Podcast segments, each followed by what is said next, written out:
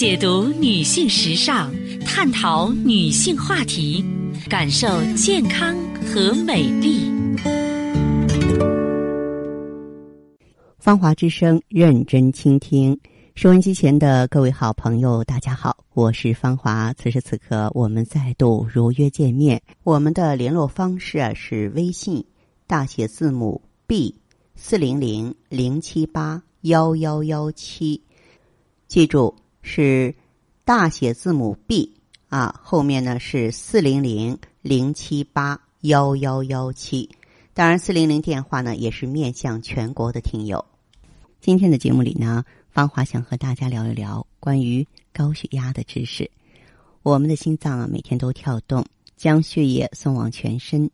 心脏把血液打出来之后，进入大动脉。大动脉呢，接到血液后，会不断的通过收缩，不断的传接，把血液送到动脉、毛细血管，送到全身各处。可是您知道吗？有几个位置是比较难送的。我们的头部顶端、手指指端。脚趾指端这些离心脏最远的地方，看一个人有没有心脏病的前兆，摸一摸他的手，如果手脚冰凉，就知道他的血液输送有问题；手脚过热、过红、过胀，同样的也是心脏有问题。手脚冰凉表示心脏的跳动力度太弱，手脚太红太热表示心脏跳动过猛、过凶、过于疲惫，都是很危险的。说到高血压，我们要谈一下高血压到底是怎么回事儿。血压呢是用来运送血液的，在没有充分的血压时，血流速度就会变慢。只有适当的血压才能把血液送到全身。可是如果血压太低就送不动，太高呢就会造成血管受到压力挤压，甚至挤破，造成脑溢血。许多人呢在被西医宣布有高血压的时候。当场血压就更高了，也不管三七二十一，立刻开始服用降压药，因为西医告诉他不吃就会发生中风。从此，这个病人的噩梦就开始了。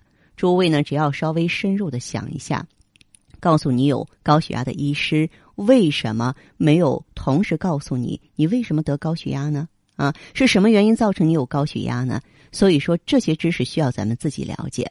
咱们先来看一看高血压的原因。第一呢是血管呢，由于缺少蛋白质维 C、维 E、钙当中的任何一种，血管就会慢慢失去弹性，它就变成一个弯管了，使血液输送困难，不得不加大血压，使血液流得比较顺畅。第二个原因呢是，如果啊这个脂肪高、胆固醇太高，造成血液粘稠度太高，就像长江的上游，水流速度非常快。水非常清澈，没有垃圾，下面没有沙子。到了下游呢，水流速度变慢了，整个水面上飘着一大堆的垃圾，底下到处都是沙子。同样的，当血液的粘稠度增加以后，血流速度变慢了，血管上就会沉积许多附着物，越来越多。这个时候，血流的速度就越来越慢了。但是身体是不允许血流速度变慢的，因为我们全身每一个细胞都需要。血流输送养分，然后才可以生存下来，才可以继续新陈代谢。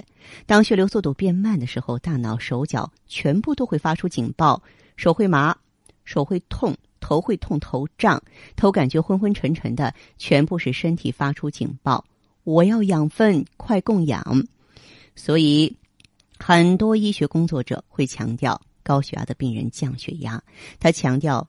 胆固醇高啊，这个高血脂会造成高血压，但是他忽略了一点，胆固醇、血液脂肪是没有能力调血压的。血压高不是胆固醇、血脂造成的，是胆固醇和血脂造成的血粘稠度增加、血流速度变慢，是身体把血压调上来的，而不是胆固醇去调的。胆固醇没有这个能耐。是身体发现血流速度变慢的时候，不得不把血压调上来。身体调血压是要花费很大的力气的，要通过肾脏不断的分泌荷尔蒙啊，来收缩肌肉组织，来加大血压，才可以帮助血流恢复正常。如果说你随便的开始吃降压药，就意味着身体花了好大力气，因为呢，这个身体的细胞没有养分，在呼喊，快把养分送过来。于是身体不得不把血压调上来。当你身体费了好大力气把血压调上来的时候，你盲目的去吃降压药，你是不是在帮助你的身体呢？不对，你是在跟你的身体作对。你的身体如果会说话，一定会跳起来问你：“你搞什么鬼啊？我好不容易把血压调上来，是为了保护你，你却跟我作对。”这是事实。这是为什么这么多年高血压成了不治之症？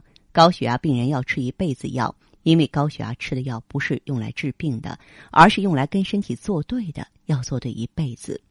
高血压病人往往很高兴，哎呦，我的血压正常了。可是你看他，他的气色不正常，体力不正常，精神也不正常。很多人很傻，他觉得自己的血压正常就是正常。你要是一个正常的体魄啊，而不能简单的用血压来判断。我们不是要轻易的去降压，当血压超过一百七八。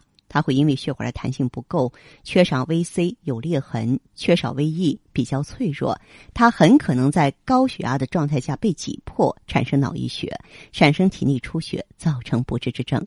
可问题的关键是血压也不能轻易去降。那这里有一个矛盾，该怎么处理呢？您在听节目的时候也会发现，我经常让患者朋友把血压控制好。啊，不是说不让你降，那你血压都到两百了，一百八了，很危险了，不降也不行啊，是不是？呃，在这里呢，我想说的是，首先不要轻易的降血压，就是在初始阶段，而是要想方设法改变血流速度。血流速度一改变，你的身体就不用去调血压，只要血流恢复正常，血压自然恢复正常。那么要调血流有两个关键，一个是要恢复血管的弹性，在我们中医当中呢，嗯，这是由肝所主的，就要把肝调好。而且呢，要把血液中造成这个血液粘稠的物质降下来，把血液变得稀一点，血流的速度就快了。那么，所有能够帮助降低血压中胆固醇脂肪的啊，这个营养素的增加，哎，这个脂肪呢就能够自然降下来。再就是增加运动，增加血流速度，那改变这个血管的弹性，要养肝保肝，增加蛋白质啊，包括呢补充一些维生素。所以说，治疗高血压。并不难治，不要乱搞仪器啊。那么有一些朋友吃药太多了，肾脏功能衰竭了，呃，这个时候的话呢，就会很被动，因为肾脏呢好不容易把血压调上来，你就再给它降下去，所以说肾脏天天忙着整血压，就没空干别的事儿了，最后肯定会出现肾衰。那么肾脏一衰竭，就宣布啊，我们已经到了一个生命的边缘。因为你就不治高血压了，你就开始治肾脏了。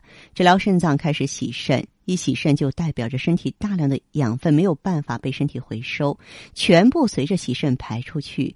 所以说养分供应不足，肾脏就没有材料修补，没有材料修补，肾脏就极度衰竭，极度衰竭就再洗肾，如此恶性循环，直到你的经济承受不了，换个肾。至少几十万，身体精神也承受不了。有钱不一定都能换肾，对不对？